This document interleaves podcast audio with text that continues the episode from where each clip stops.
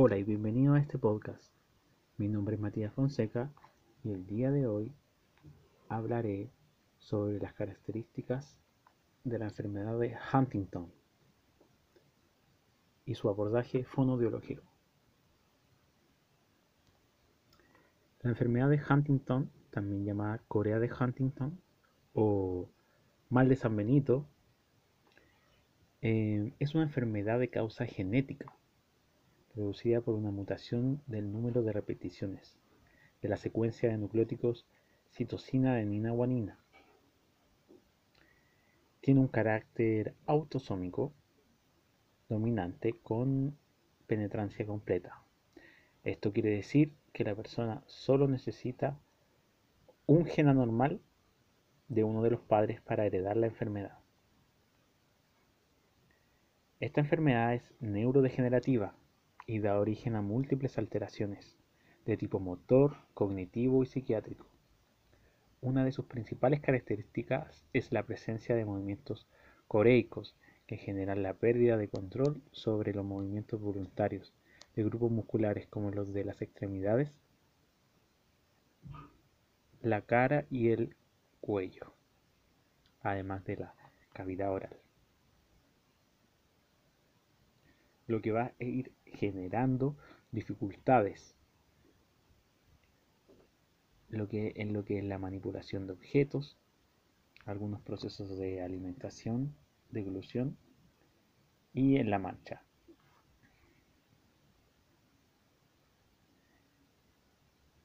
Tras la aparición de los primeros síntomas, el promedio de supervivencia es de entre 15 y 20 años.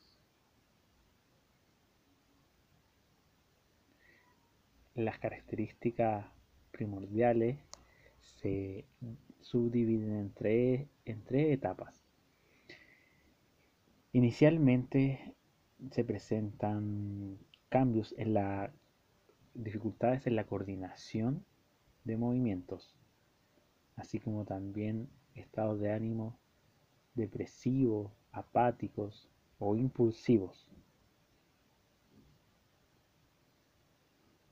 Ya en una etapa secundaria, estos movimientos se intensifican y son más notorios en el habla y en la deglución.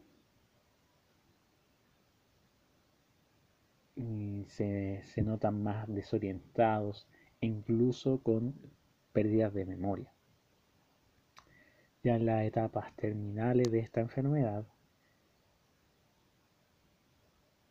Em, se presenta rigidez, movimientos coreicos severos, eh, generalmente dificultades o imposibilidad de caminar, el habla también se dificulta, eh, perdiendo la mayoría de las veces su independencia.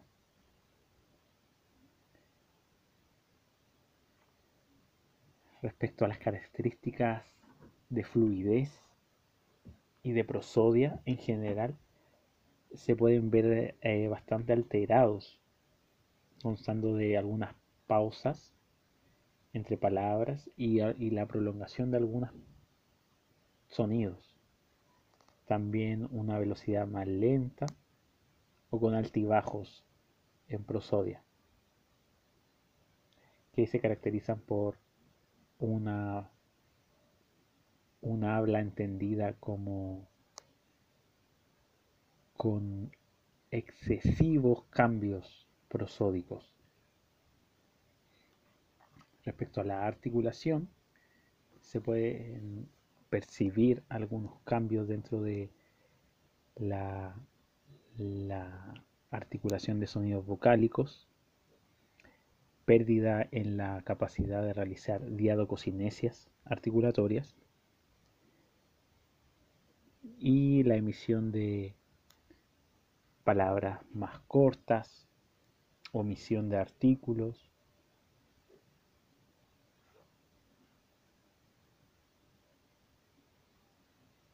respecto a la fonación en general puede llegar a percibirse estrangulada o ronca.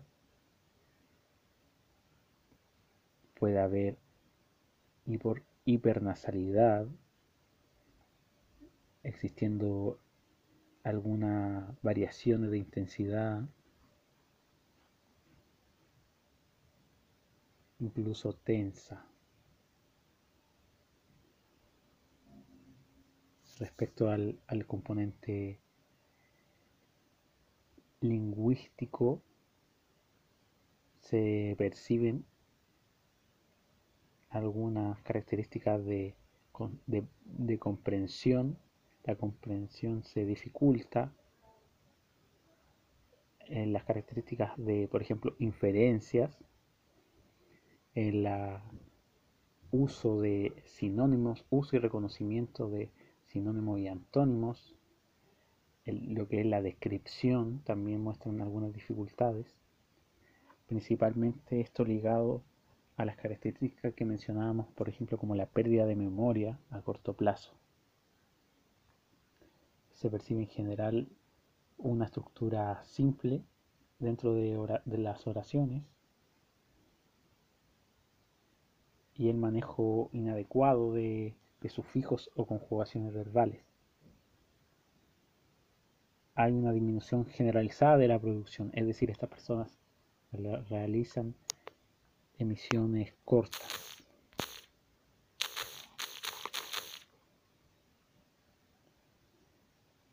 Respecto a la deglución, en la etapa inicial de, la enfermedad de Huntington, em, se ve generalmente lo que es la cialorrea, eh, y, los síntomas iniciales de una disfagia progresiva. Dificultad en el selle, inestabilidad de lengua, dificultades en el manejo del, del bolo en la cavidad oral, lo que puede, puede empeorar dificultando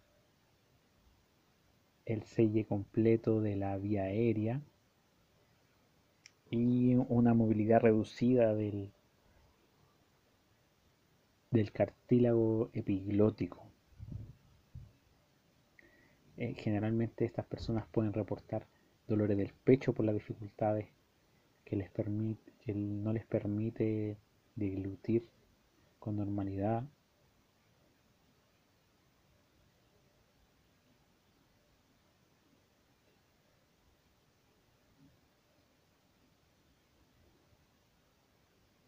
lo que les resulta bastante incómodo.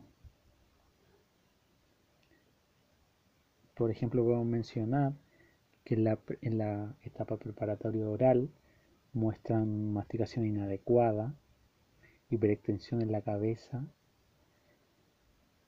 dificultades para controlar la velocidad. En la etapa oral encontramos degluciones repetitivas, eh, presencia de residuos posterior a la deglución, en la etapa faringea nos encontramos con algunas veces aspiración, atragantamiento, dificultad en el descenso faringio, incluso fonación durante la fonación. Y en la etapa esofágica, como bien mencionábamos, reflujo, ocasionalmente vómito, lo que nos da un acercamiento a lo que pudiera generar en este tipo de enfermedades. El abordaje fonoaudiológico que se lleva a cabo en este tipo de casos eh, se debe velar en trabajar la musculatura orofacial para conservar la movilidad, ya sea como en el habla y en la deglución, mantenerlo a nivel de de expresión facial también, mantener la velocidad de habla, idealmente mantener la longitud de los enunciados.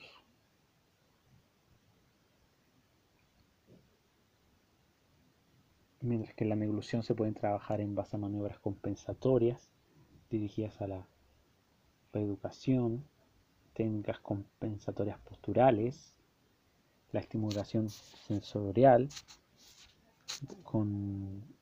por temperaturas y también, por supuesto, la modificación de las consistencias dentro del alimento.